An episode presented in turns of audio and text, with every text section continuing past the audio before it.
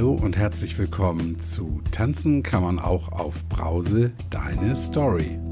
Heute lese ich die kurze und wie ich finde traurige Geschichte von Bella vor. Wobei Bella natürlich nicht ihr richtiger Name ist. Vor dem Einsprechen haben wir uns lange unterhalten und ich finde tatsächlich eines kommt in der Geschichte nicht so richtig durch. Nämlich, dass Bella die Jahre vor diesen Ereignissen, die sie beschreibt, deutlich zu viel getrunken hat. Und zwar quasi täglich. Und zum Ende hin nochmal mehr als die Jahre davor. Und nach der Geschichte werde ich hierzu nochmal ein paar Worte sagen.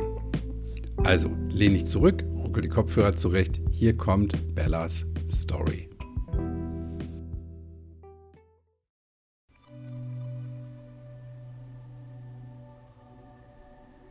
Beginnen möchte ich mit meiner Story im August 2019. Es begann in einer Bar hoch über den Dächern einer Großstadt. Eine gute Freundin, ihr Partner, mein Mann und ich tranken bereits die zweite Flasche Pinot Grigio. Es war ein lauer Sommerabend und wir genossen die letzten Sonnenstrahlen und die ausgelassene Stimmung. Plötzlich vibrierte mein Handy und ich bekam eine Nachricht auf mein erst vor wenigen Stunden angelegten Profil auf einer Sex-Dating-Seite. Ich hatte einen Beitrag in einer Frauenzeitschrift gelesen zum Thema Langeweile in der Beziehung. Unter anderem waren Dinge wie Swingerclubs, das Anschauen von Pornos sowie das gemeinsame Anmelden mit dem Partner in einem Sexportal empfohlen. Diverse Sex-Dating-Portale wurden ebenfalls aufgeführt mit Details wie zum Beispiel den Kosten, die Vermittlungsquote und so weiter. Für das Erstellen eines Profils hatte ich mir neue Unterwäsche gekauft. Die Fotos habe ich dann im Selfie-Style und unter Zugabe einiger Gläser Rotwein mit meinem Handy gemacht. Es waren Schwarz-Weiß-Fotos in Unterwäsche die Augen unkenntlich gemacht. Eine sehr gute Freundin, die ich eingeweiht hatte, und ich fanden, dass die Fotos wirklich gut geworden waren. Eine Zeit lang hatte ich überlegt, ob ich meinem Mann nicht von der Idee erzählen sollte und wir uns beide auf der Seite anmelden sollten. Am Ende habe ich mich dagegen entschieden. Da war sie also, die erste Nachricht auf meine Fotos in dem Portal. Der Typ, der mir schrieb, sah ganz nice aus und seine körperlichen Proportionen gefielen mir. Er schrieb mir, dass ich seinen Vorstellungen voll entspräche und ob ich mich mit ihm treffen wolle. Nach weiteren Gläsern Pinot Intus schrieb ich dann zurück. Sowas wie Hallo Fremder, gern würde ich dich kennenlernen. Dann sag mal, wo wir das Date stattfinden lassen. So weit war es also gekommen. Angetrunken habe ich ein Date mit einem wildfremden Typen ausgemacht, was also Ehebruch bedeuten würde.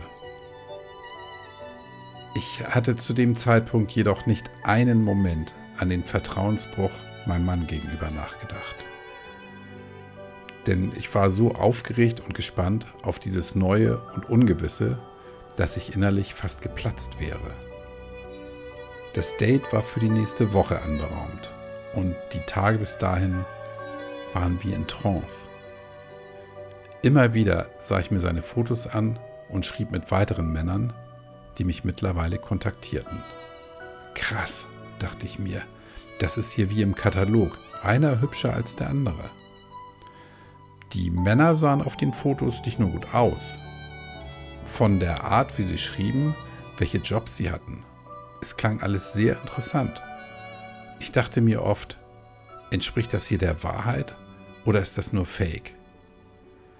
Mittlerweile hatte ich noch vor dem Stattfinden des ersten Dates bereits fünf weitere ausgemacht. Die Tage bis dahin trank ich wie üblich nach der Arbeit meine mindestens drei Gläser Wein und wenn mein Mann im Bett war, schrieb ich mit den Männern. Meine Tage sahen ungefähr so aus. Arbeiten, einkaufen, joggen gehen, trinken, Abendessen zubereiten, mit meinem Mann kochen und essen, Ehefrau sein, wieder texten, noch mehr trinken. Am Tag X bei Date 1 angekommen, habe ich an seiner Tür geklingelt. Für meinen Mann war ich offiziell mit einer Freundin verabredet. Da stand er nun, mein erstes Sex-Date. Tatsächlich sah er, zumindest angezogen, so aus wie auf den Fotos. Ich hatte keine Ahnung, wie diese Dates ablaufen, aber komischerweise hatte ich keine Angst. Wir gingen in sein Wohnzimmer, wo alles aufgeräumt und stylisch wirkte. Dann bot er mir ein Getränk an. Ich hatte bereits ein Piccolo Intus, bevor ich beim klingelte, und nun orderte ich ein weiteres. Nach dem Getränk ging alles recht schnell. Ich kann heute sagen, dass ich an diesem Tag meine Seele verkauft habe. Auch wenn ich kein Geld dafür bekommen habe und natürlich auch in den darauffolgenden Dates nicht, bin ich tief im Inneren zerbrochen. Ich hatte meine über 20 Jahre andauernde Ehe aufs Spiel gesetzt für ein wenig Aufregung. Lange hatte ich das Gefühl, total lost und getrieben zu sein. Ich war so unzufrieden mit meinem Job und mit mir selbst.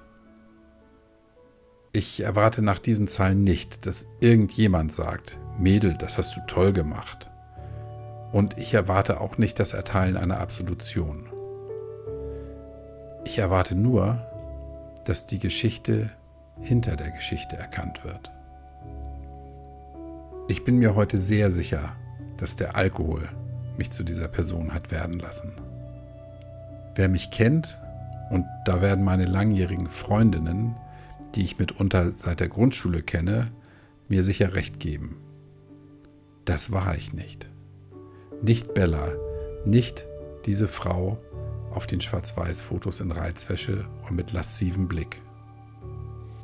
Erst jetzt, zwei Jahre nach Ende des letzten Dates und über fünf Monaten Nüchternheit, in denen ich meine nasse Phase ab Revue passieren lassen, psychotherapeutische Hilfe in Anspruch genommen habe, weiß ich, das war nicht die Bella, die sie ohne Alkohol ist. Mittlerweile schäme ich mich nicht mehr dafür, das eben Erzählte getan zu haben. Dass schlussendlich meine Ehe zerbrochen ist und ich nun geschieden bin. Mein Ex-Mann weiß von alledem nichts und wir sind nicht im Streit auseinandergegangen.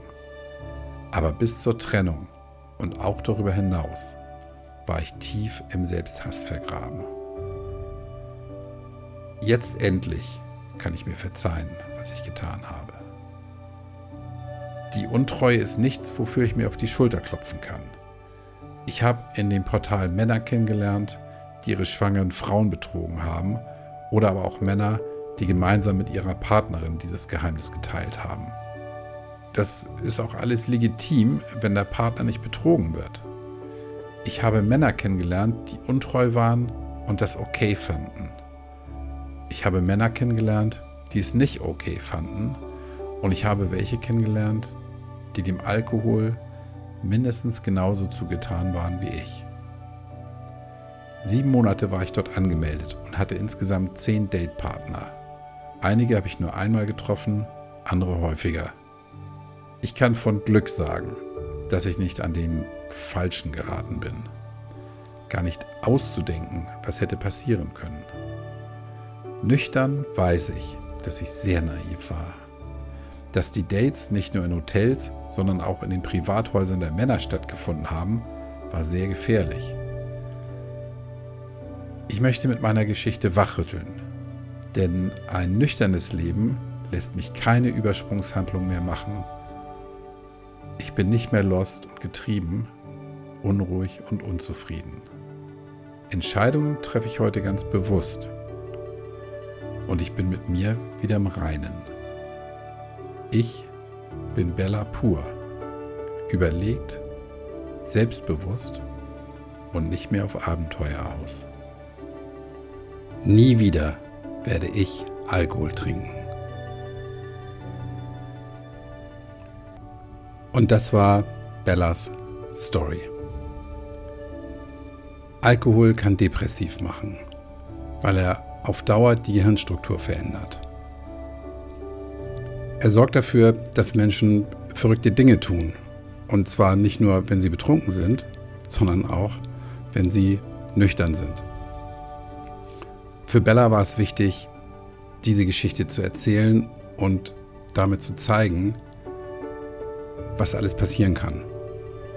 Und ich bin froh, dass sie ihren Frieden gefunden hat. Das war's für heute. Ich freue mich auf die nächste Folge und denk immer dran, tanzen kann man auch auf Brause.